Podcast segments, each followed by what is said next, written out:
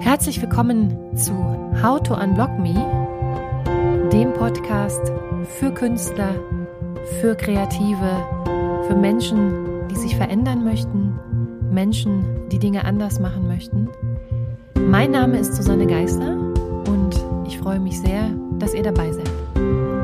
Herzlich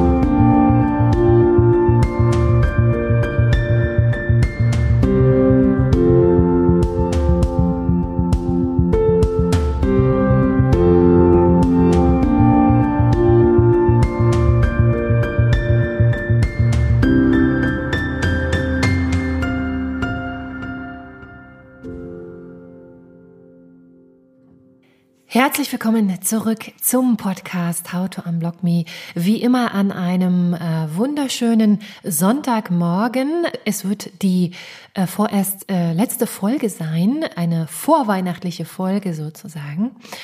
Heute zum Thema vom Himmel hoch jauchzend zu Tode betrübt. Wie gehe ich mit den Aufs und Abs im Kreativbusiness um?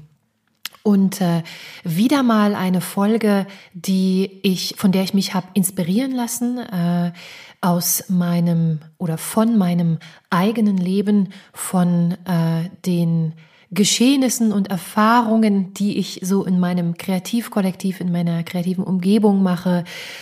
Diese letzten beiden Wochen waren nämlich sehr aufregend für mich denn es ist ganz, ganz viel passiert äh, und da habe ich mir gedacht, ich äh, nutze mal wieder diese wunderschönen Impulse, diese wunderschönen Lernerfahrungen und mache darüber eine Podcast-Show. Äh, es ist ganz interessant zu sehen. Ich habe mir ja eigentlich so, als ich äh, angefangen habe, diesen Podcast zu erstellen, äh, mir natürlich schon auch Gedanken gemacht über die Themen und organisiert und äh, ja verplant, wie ich bin, habe ich natürlich versucht, äh, so die ersten 10 bis 20 Folgen auch ähm, ja ganz systematisch abzuarbeiten. Aber das funktioniert leider nicht immer so, wie man sich das vorstellt, weil dann doch die eine oder andere interessante Geschichte oder der eine äh, oder andere interessante Interviewpartner dazwischen kommt äh, und ähm, ich es inzwischen so halte, dass ich mich für die Themen äh, im Hinblick äh, auf diesen Podcast, auch für die kommenden Themen, inzwischen fast äh, zu 100 Prozent inspirieren lasse von meinem Alltag. Und ich finde, das ist viel, viel natürlicher, viel, viel organischer als jede feste Vorausplanung, ähm, die ja ich so machen hätte machen können im Vorhinein. Und äh, die Themen, die ich mir zurechtgelegt hatte, die werden witzigerweise trotzdem irgendwie zur Sprache kommen, weil sie nämlich eins zu eins äh, aus der Praxis kommen. Und das ist eine ganz, ganz schöne Sache. Heute, wie gesagt, zum Thema Aufs und Abs im Musikbusiness. Denn ich war diese Woche mit ganz interessanten Situationen äh, konfrontiert, die mich sehr stark wieder, ja, auf mich äh, besinnen lassen äh, mussten, die mich sehr, sehr stark auch bestimmte Fragen haben stellen lassen. Denn äh, vielleicht hat es der eine oder andere mitbekommen. Äh, ich bin diese Woche für den äh, German Songwriting Award nominiert gewesen mit einem äh, Kinderstück, was ich mit meinem Kollegen Peter Dasch zusammen geschrieben habe. Äh, Musik für Kinder hieß diese Kategorie. Und wir haben diesen Preis auch tatsächlich gewonnen. Eine große Ehre. Äh, und gleichzeitig stecke ich mitten in dem Release für mein äh, Künstlerprojekt Kaleidoscope, äh, Kaleidoscope of Colors. Ihr wisst, ich bin so ein bisschen zweigeteilt. Ich mache so diesen Bereich Commercial Songwriting, nennen wir das mal, äh, mit äh, Kaleidoscope Song. Das sind so Stücke, die ich dann tatsächlich auch so maßgeschneidert abliefere für im Bereich Produktionsmusik, für äh, ja auch Werbekampagnen, für die äh, TV und Film. Und äh, dann äh, gibt es äh, mein kleines Künstlerprojekt Kaleidoscope of äh, Colors Neoklassisches Piano. Und habe ich diese Woche meine erste Single veröffentlicht zum Nikolaustag. Und wie sollte es anders sein? Habe natürlich erstes Feedback erhalten. Äh, man äh, ist als Künstler, ob man jetzt Musiker ist oder Maler oder Autor, ja für eine unglaublich lange Zeit immer in dieser äh, eigenen Bubble, die man sich da kreiert ähm, mit seinen Ideen.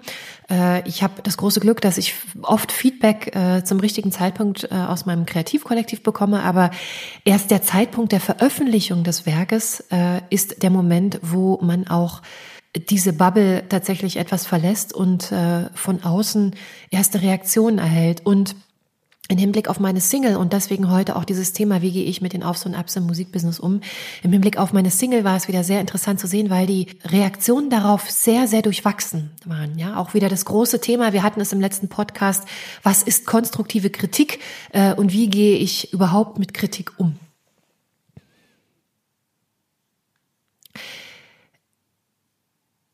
In der Vergangenheit war es bei mir sehr, sehr spannend. Ich habe tatsächlich, man kann das wie so eine Art Kreislauf beschreiben.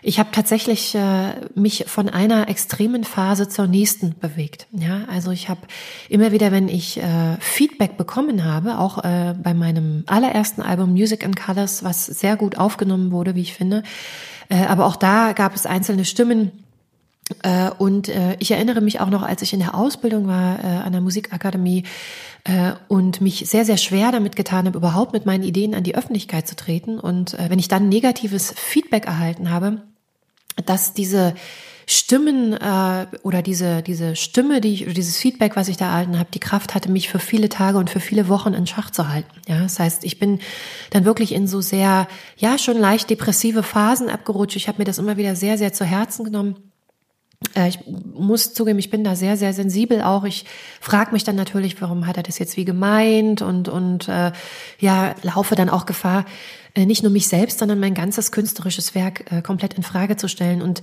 das Dramatische ist, ich habe tatsächlich im Bekanntenkreis äh, viele ehemalige Musiker, die äh, es dann tatsächlich trotz des unglaublich großen Talents nicht geschafft haben, sondern die äh, dann gesagt haben, wir hören auf. Wir machen keine Musik mehr, wir üben, wir praktizieren keine Kunst mehr, weil uns das zu sehr mitnimmt, weil wir es nicht schaffen, uns gegen diese gegen dieses Feedback, was da kommt, äh, zu wappnen. Ja und umgedreht genau das Gleiche, wenn wir Erfolgserlebnisse haben. Ja, ähm, dann äh, haben diese Erfolgserlebnisse die Kraft, uns wie auf einer Wolke sieben schweben zu lassen für einen längeren Zeitraum. Wir sind wie auf Drogen. Äh, und das Interessante ist, äh, genau diese Phasen sind es auch, die uns immer mehr äh, machen lassen wollen, ja, die uns immer mehr auch in die Situation versetzen, dass wir immer mehr Bestätigung von außen brauchen. Und wir werden heute nochmal auf diese äh, zwei Formen der Motivation des Tätigwerdens, nämlich die intrinsische und die extrinsische Motivation, also das Tätigwerden aufgrund äh, des ähm, innere Impulse, ja, weil ich das selber möchte, oder die extrinsische Motivation, das heißt, dass wir Dinge tun, die von außen motiviert sind, vielleicht durch andere motiviert sind äh, und die äh, ja beide sehr, sehr schnell in eine Schieflage geraten können. Ja. Wie balanciere ich mich denn aus? Also wie wappne ich mich dann gegen diese Aufs und Abs? Äh, das heißt, dass ich eben äh, nicht immer äh, mit diesen Hochphasen, also mit diesen Aufs und den Ups mitgehe, ja, dass mein Leben sich anfühlt, äh, ich, äh, dass es nur aus Extremen besteht und äh, der äh, zwangsläufig oder diese Situation, die zwangsläufig auch dazu führt, dass ich zum Beispiel äh, versuche, mich durch Substanzen äh, gegen diese Aufs und Abs ähm, ja zu wappnen. Ja, äh, zum Beispiel, dass ich jetzt nicht nur für mich gesprochen, sondern allgemein, das ist auch so meine Beobachtung, äh, beginne mich zum Beispiel mit Hilfe von Alkohol oder Nikotin oder auch äh, anderen äh, abhängig machenden Substanzen äh, so, ja, man könnte fast sagen, versuche abzudämpfen gegen diese Aufs und Abs, ja, oder zu viel Veranstaltungen zu besuchen also zu viel im Außen zu sein, zu viel zu netzwerken, mich zu viel unter Leute zu begeben. Äh, all das sind ja tatsächlich, äh, wie ich finde, auch ganz menschliche Reaktionen auf diese Aufs und Abs. Ja. Und das erste, was mir sehr viel geholfen hat über die äh, letzten Jahre, äh, seit ich mich 2016 selbstständig gemacht habe als äh, Komponistin und Songwriterin, sind äh, die folgenden drei Dinge, die ich äh, zum Teil in äh, einer Therapie erlernt habe. Ja, es ist, äh, sind äh, ganz, ganz viele Erfahrungen und Erkenntnisse, die ich aus einer ähm, äh, großartigen äh, Therapiestunde immer mitgenommen habe. Die zweite Quelle sozusagen dieser drei Punkte, die ich mir immer wieder auch vor Augen führe und die mich dann erden, könnte man sagen, äh, und mich sozusagen in das, in ein gesundes Mittelmaß zwischen diese Aufs und Abs äh, katapultieren.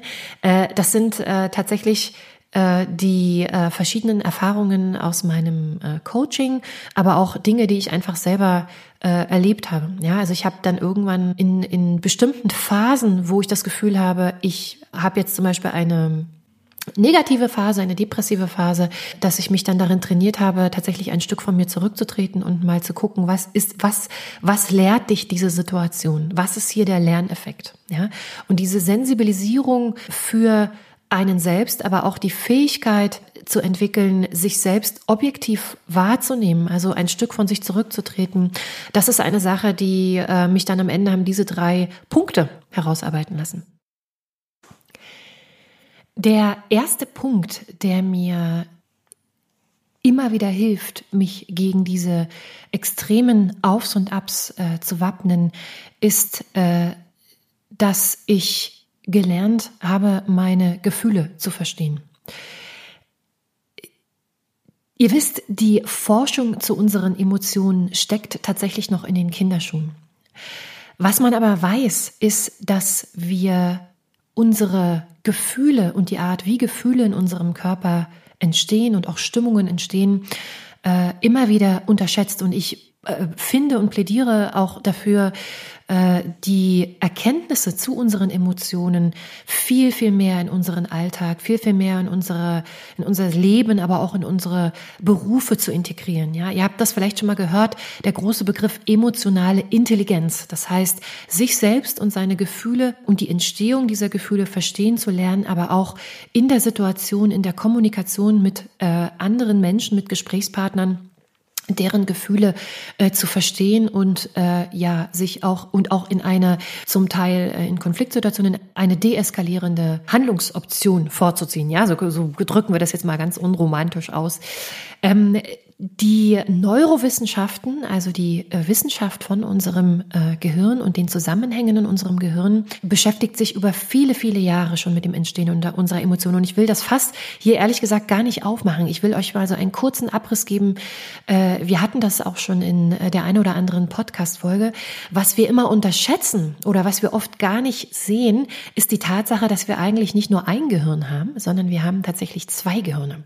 Wir haben nämlich unser sogenanntes sogenanntes kognitives Gehirn, also unseren neueren Teil, den sogenannten Neokortex, der viele, viele Jahre im Laufe der Evolution äh, entstanden ist, der die Sprachfähigkeit enthält, die Fähigkeit enthält, dass wir uns Dinge vorstellen können, ja, äh, logisches Denken, all das sind Dinge, die in diesem neueren Teil äh, mit der Entwicklung des Homo sapiens äh, entstanden sind. Und wir haben aber auch unseren sogenannten Dinosaurier unter den Gehirnen, nämlich unser Gefühlsgehirn, das sogenannte limbische System, das System oder der Teil des Gehirns, in dem unsere Gefühle entstehen, aber, und das ist das Spannende, in dem auch unser Gedächtnis sitzt. Ja, das heißt, die Entstehung der Gefühle und unser Erinnerungsvermögen, unser Gedächtnis äh, sind in ein und demselben Platz im Gehirn zu finden.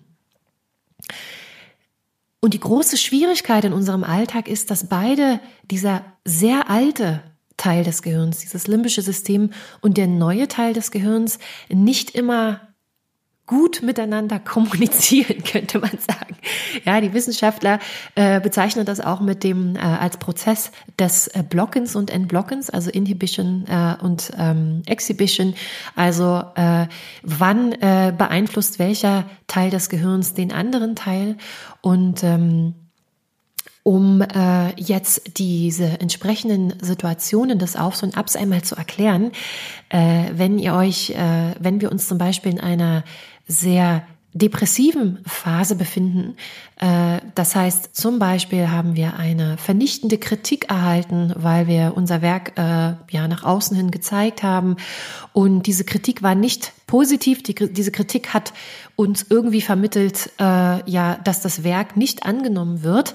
Dann wird das sogenannte limbische System aktiviert. Ja, das heißt, wir äh, produzieren eine Reihe von Gefühlen, äh, Traurigkeit, Wut, äh, die wir im ersten Moment des Entstehens gar nicht so wirklich äh, lokalisieren können. Ja. Und diese negativen Phasen äh, bis hin zu dem Fall, wenn man das natürlich über einen langen Zeitraum immer wieder äh, sich auch da immer wieder trainiert, dann entsteht natürlich eine handfeste Depression. Ja. Diese entstehen eigentlich dadurch, dass man ähm, etwas wahrnimmt. Ihr erinnert euch, äh, wie äh, entsteht die Emotion Angst. Da haben wir das schon mal erklärt, wie Gefühle äh, in, diesen, ähm, in diesem Kreislauf der Emotionen auch tatsächlich entstehen. Wir nehmen etwas wahr, ja, also uns wird zum Beispiel, es wird eine Kritik geäußert an diesem Stück und äh, der zweite Schritt, der dann passiert, ist, dass unser Körper auf Basis dessen, was er wahrgenommen hat und auch ähm, im Abgleich mit der Erfahrung, die wir bereits gemacht haben, anfängt, diese Situation zu bewerten. Und dieser Bewertungsprozess, diese, diese zwei, drei Sekunden, die unser Kopf anfängt zu rattern und äh, ja zum Teil auch ganz, ganz alte ähm, Affirmationen, ganz, ganz alte Glaubenssätze. Also ich bin nicht gut genug, äh, ich bin nicht talentiert genug, mein Werk ist nicht gut genug, die dort ausgelöst werden. Das ist der, das ist der eigentliche Grund, warum wir uns in einer negativen Phase, auf eine negative Phase zu bewegen. Ja, das heißt, äh, im Umkehrschluss daraus, und äh, das ist auch so ein bisschen diese Konklusion aus diesem äh, ersten Tipp, äh, wie oder ja, die Gefühle verstehen lernen, äh, dass wir selbst in der Hand haben, wie wir mit dieser Kritik umgehen, ja, und zwar wie wir äh, diese Situation bewerten. Das heißt, je positiver wir selbst aufgestellt sind und äh, das führt uns auch schon zu der wichtigsten Frage, die man sich am Ende immer stellen sollte. Ich werde die jetzt nicht vorwegnehmen, ja, aber je mehr ihr bei euch seid, je mehr ihr äh, bestimmte Fragen im Hinblick auf die Kunst für euch selbst positiv beantworten könnt, desto einfacher ist es, mit äh, einer bestimmten Kritik auch umzugehen. Wer sich da reinarbeiten möchte, also äh, wer mehr über diese, diesen Kreislauf der Emotionen und auch äh, die das Ausbalancieren dieser Emotionen erfahren möchte, dem empfehle ich sehr das Buch von David Servan Schreiber, äh, Die neue Medizin der Emotionen. David Servan Schreiber ist ein ehemaliger äh, Psychiater und Arzt aus Amerika, der in diesem Buch, äh, und deswegen wird das hier namentlich erwähnt, alle aktuellen brandneuen Erkenntnisse zum Thema Emotionen, zum Thema Depressionen, zum Thema Biofeedback in einem Buch zusammenbringt. Ja, äh, und um es ganz kurz zu machen, ihr müsst euch vorstellen, äh, dass wir über viele, viele Jahre unseren Schwerpunkt immer auf das Gehirn gelegt haben. Ja, äh, dabei ist das Gehirn und speziell die Art, äh, wie wir uns in Aufregung oder in Entspannung bewegen, ähm, eigentlich Bestandteil des sogenannten Herz-Hirn-Kreislaufes. Ja, über den äh, Parasympathikus oder über die, das, unser Nervensystem, äh, was ja vom Gehirn sozusagen abgeht und äh, die ganzen Prozesse in unserem Körper steuert, äh, schaffen wir es, unsere äh, Gefühle tatsächlich äh, zu adressieren und besser zu verstehen. Ja, man nennt das Kohärenz, also dass man sozusagen, wenn man sich in einem Moment der Aufregung, der Freude, aber auch in einem Moment der äh, äh, Trauer oder der Negativität befindet, äh, dass man sich durch das bewusste Atmen und das bewusste Verlängern der Ausatmung äh, wieder zu einer zu einem beruhigenden Zustand ähm, gelangen kann, weil man nämlich aktiv äh, Einfluss nimmt auf sein Herz und auch auf dieses limbische System. Ja, ich hoffe, das war jetzt nicht zu verwirrend. Ich kann euch dieses Buch sehr ans Herz legen. Äh, für mich ist es wichtig, dass ihr versucht, euch mal mit eurem, äh, in verschiedenen Situationen, in denen ihr das Gefühl habt, äh, jetzt seid ihr wieder in einer Tiefphase oder jetzt seid ihr in einer Hochphase, äh, dass ihr mal euch mal bewusst ein paar Minuten oder eine, eine gewisse Auszeit nehmt und euch mal versucht zu beobachten. Ja, was passiert in dieser Zeit? Ist es wirklich das, was der oder diejenige gesagt hat, die euch über Wochen oder Tage zurückwerfen? Oder ist es vielleicht sogar eine Sache, die in euch selbst äh, zu suchen ist. Ja, eine Bewertung, die stattgefunden hat, die dann dieses Gefühl der Trauer und der Wut ausgelöst hat. Gefühle verstehen lernen, das ist der erste Punkt. Das hat mir sehr, sehr geholfen. Äh, der zweite Punkt ist, dass wir uns ein bisschen, na, man könnte das bald sagen, reframen, also uns äh, mal äh, oder wir haben es selbst in der Hand, wie wir Dinge betrachten und eine wunderschöne Möglichkeit, äh, die ja, insbesondere im Hinblick auf Negativphasen auf, äh, uns aufzustellen, ist uns immer wieder zu sagen, es ist nur eine Phase. Ja? Im Coaching wird es oft verwendet, wenn ihr ähm, oder ich habe das vor einiger Zeit mal gemacht, dass ich mir so ein großes Blatt Papier genommen habe und meinen sogenannten Kreis des Lebens aufgemalt habe. Also es begonnen mit meiner Geburt, mit meiner Schulzeit, äh, dann über mein Jurastudium, dann über die ersten Schritte ins Musikbusiness bis hin zu den ersten äh, Erfolgen auch mit der Musik äh, und natürlich weiter darüber hinaus die nächsten 10, 15 Jahre. Wo sehe ich mich in, die, in den nächsten 10, 15 Jahren? Und wenn man das runterbricht auf die aktuelle negative Phase, ja, äh, dann bekommt das Ganze schon eine, eine, ein ganz, ganz neues Gesicht. Ja, stellt euch vor, ihr werdet 60 und ihr schaut auf den jetzigen Moment äh, zurück mit diesem negativen Feedback, was ihr erhalten habt, mit dieser Traurigkeit, in der ihr euch befindet. Wo steht ihr in Bezug auf diese 60 Jahre Erfahrung in genau diesem Moment? Ist es wirklich so schlimm? Ja?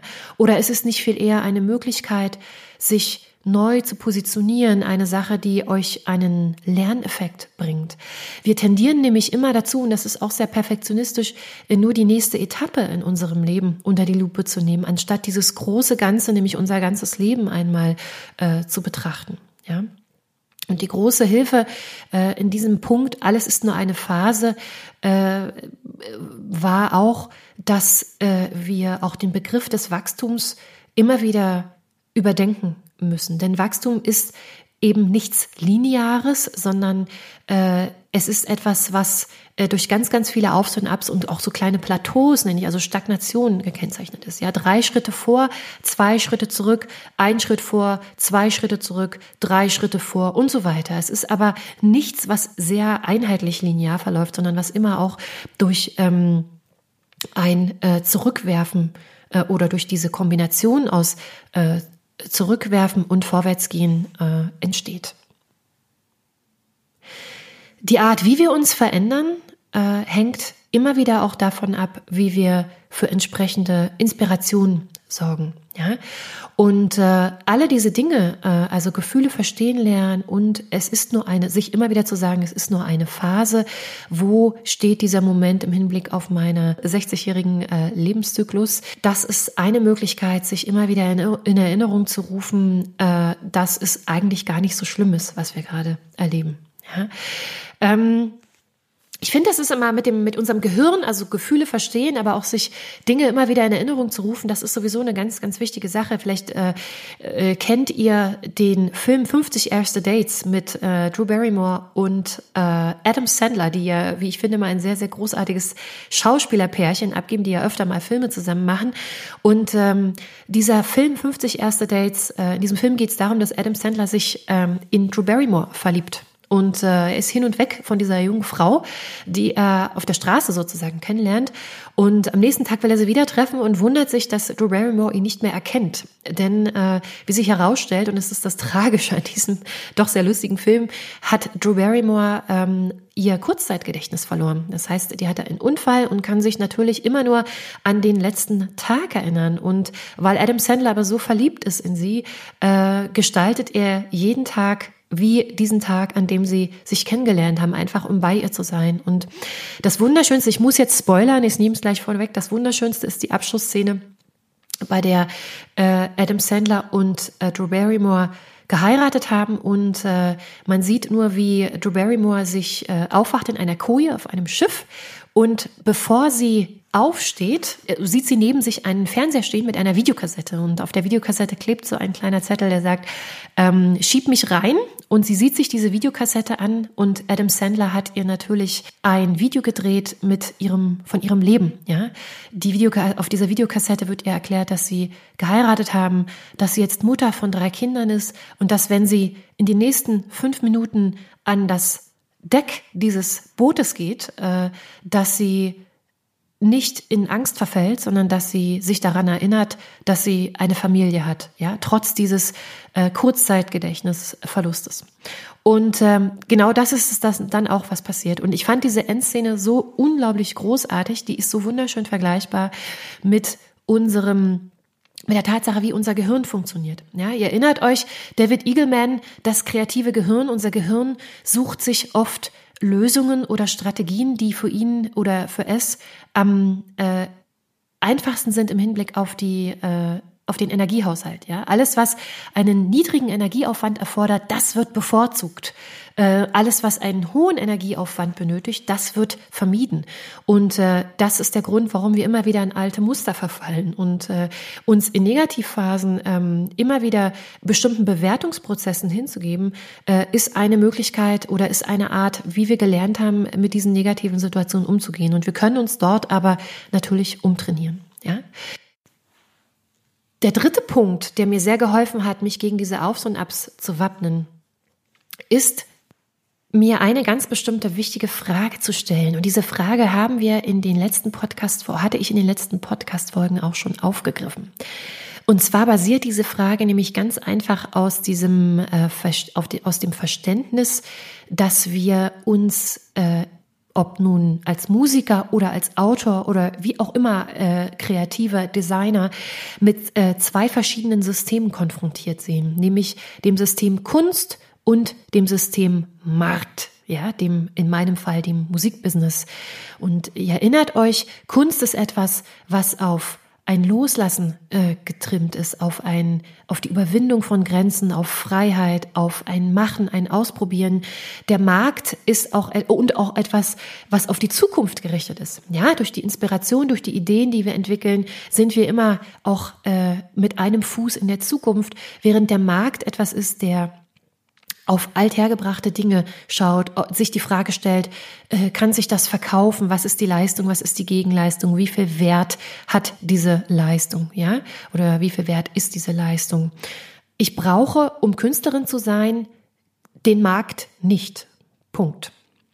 Das ist eine, ein ganz wichtiger Ansatz, den ich mir immer wieder auch in Erinnerung rufe. Ich bin Künstlerin, weil ich äh, Dinge herstelle, weil ich Songs schreibe, weil ich äh, Dinge kreiere, erschaffe, neue mit alten, neues mit altem kombiniere. Das macht mich zur Künstlerin, auch weil dieses Werk am Ende den äh, großen, äh, zum Teil auch gesetzlich definierten Bereichen der Kunst, nämlich der Malerei, des Tanzes, der Musik zugeordnet werden können. Ja? Die zweite Frage, äh, die sich dann aber stellt, ist, wenn ich Geld verdienen möchte mit diesem, mit diesem äh, Kunstwerk, dann muss ich es Teil des zweiten Systems, nämlich des Systems Markt und des Systems Musikbusiness ähm, werden lassen. Und mit diesem Prozess des äh, zur Verfügung stellen des Kunstwerkes auf dem Markt äh, stellt sich auch die Frage, warum? Ja, also die intrinsische und die extrinsische Motivation für das Künstlerdasein. Und ihr ahnt es vielleicht schon, die große Frage, die ich mir immer stelle, vor allen Dingen, wenn ich negatives Feedback erhalte, warum bin ich Künstlerin? Warum möchte ich Künstlerin sein? Warum arbeite ich als Künstlerin? Warum komponiere ich Musik? Und diese Frage kann ich mir unabhängig von diesem äußeren Feedback, von dieser äußeren Bestätigung, äh, nach der wir nur allzu süchtig werden, ähm, ganz originär beantworten. Nämlich, weil in dieser Kunst alle meine Facetten, die sich in meiner Persönlichkeit vereinbaren oder vereinen, äh, zum Ausdruck kommen. Ja, alle Fähigkeiten und Fertigkeiten, die sich in meiner Persönlichkeit und in dieser Struktur, die meine Persönlichkeit mit sich bringt, die vereinen sich in meiner künstlerischen Tätigkeit. Und ich habe keinen Beruf oder kein, keine, keine, kein Berufsumfeld, kennengelernt und ich habe wirklich eine Menge Dinge gemacht in der Vergangenheit, äh, hauptsächlich auch Jura, äh, in der ich diese Facetten so ausleben konnte, wie in diesen wenigen Stunden am Tag, in denen ich künstlerisch tätig bin. Ja. Und der Grund, warum ich Geld verdienen möchte mit meiner Kunst, und da sind wir in dem zweiten Schritt, ja, Kunst und das System Markt, ist natürlich, damit ich weiter Kunst machen kann, weil ich, weil ich dachte, es ist äh, ein unglaubliches, äh, eine unglaublich schöne Sache, wenn dieses künstlerische Werk dann auch noch dafür sorgt, dass ich davon leben kann, dass ich gar nichts anderes mehr machen muss am Tag. Ja, das Problem, was aber dieser dieses System Markt mit sich bringt, ist, dass wir unsere Kunst dann eben auch in gewisser Art und Weise äh, an dieses Systemmarkt anpassen müssen. Wir machen es zu einem Produkt, wir müssen es zugänglich machen, äh, wenn wir es verkaufen möchten. Wir müssen es ähm, messen lassen anhand der Faktoren, die den Markt definieren und die der Markt verwendet. Ja, also was ist die Leistung wert? Was ist das künstlerische Werk wert?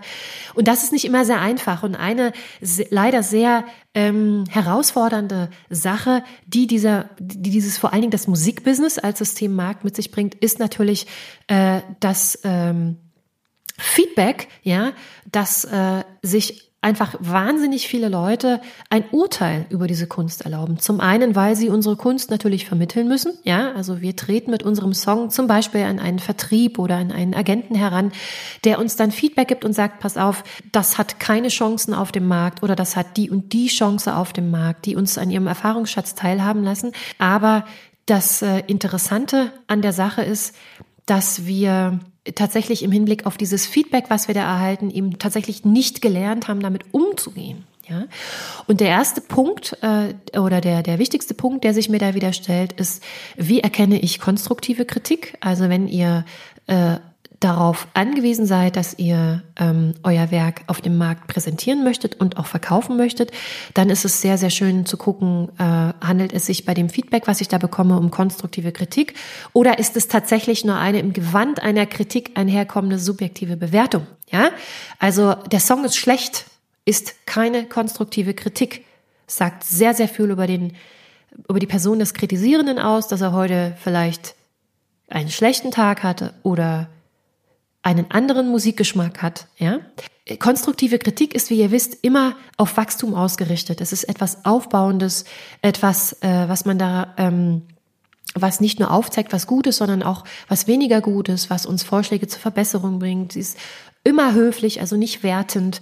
Äh, und wenn man diese Punkte äh, berücksichtigt, dann ist die äh, Person des Kritisierenden tatsächlich komplett egal. Ja?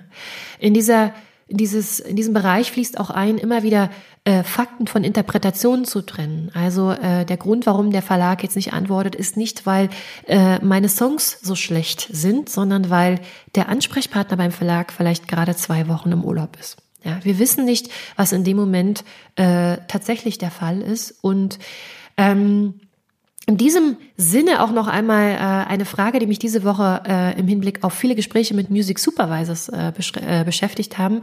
Äh, warum? Äh, ich habe nämlich auch im Hinblick auf meine Singles sehr interessantes Feedback bekommen.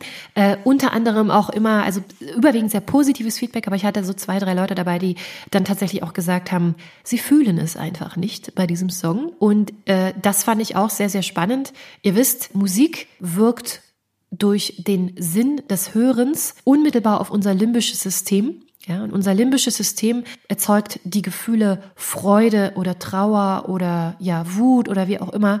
Und im Fall der Musik ist es so, dass wenn jemand sagt, er fühlt es einfach nicht, das tatsächlich der Fall ist, weil ähm, ihr erinnert euch, dass wenn uns Stücke besonders es uns besonders angetan haben oder uns äh, ja Dinge besonders inspirieren, dann äh, bedeutet es, dass wir äh, zum einen diese gefühlsmäßige Reaktion haben, aber Inspiration äh, kommt auch immer ein bisschen daher, dass man dieses äh, Erlebnis oder dieses Gefühl mit seiner eigenen Biografie verbindet. Ja, ist ganz ganz unromantisch. Das heißt, dieses positive Feedback, was ich da erhalten habe von Leuten, großartiges Pianostück, äh, das äh, bedeutet, dass derjenige nicht nur das Klavierstück äh, ganz ganz toll fand, sehr sensibel fand, sondern dass es ihn in irgendeiner Form auch äh, in Bezug auf seine ureigene Biografie an irgendetwas erinnert hat, mit das er, mit dem er eine positive Verbindung hat. Ja, so funktioniert funktioniert Musik, so funktioniert Kunst. Ja? Ähm, Menschen fühlen sich hingezogen zu unserem Kunstwerk, sie fühlen sich inspiriert,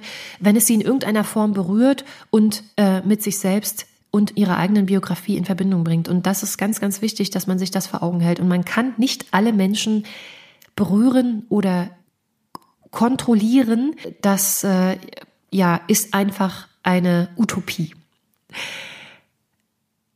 Die wichtigste dritte Frage also, warum bin ich Künstlerin? Ja, und wenn ich das für mich beantwortet habe, nämlich, dass ich in erster Linie Künstlerin für mich bin, um ein authentisches Leben zu haben, einen authentischen Alltag zu haben, einen Zugang zu mir zu haben, dann ist alles das, was danach kommt, nur noch das i-Tüpfelchen obendrauf.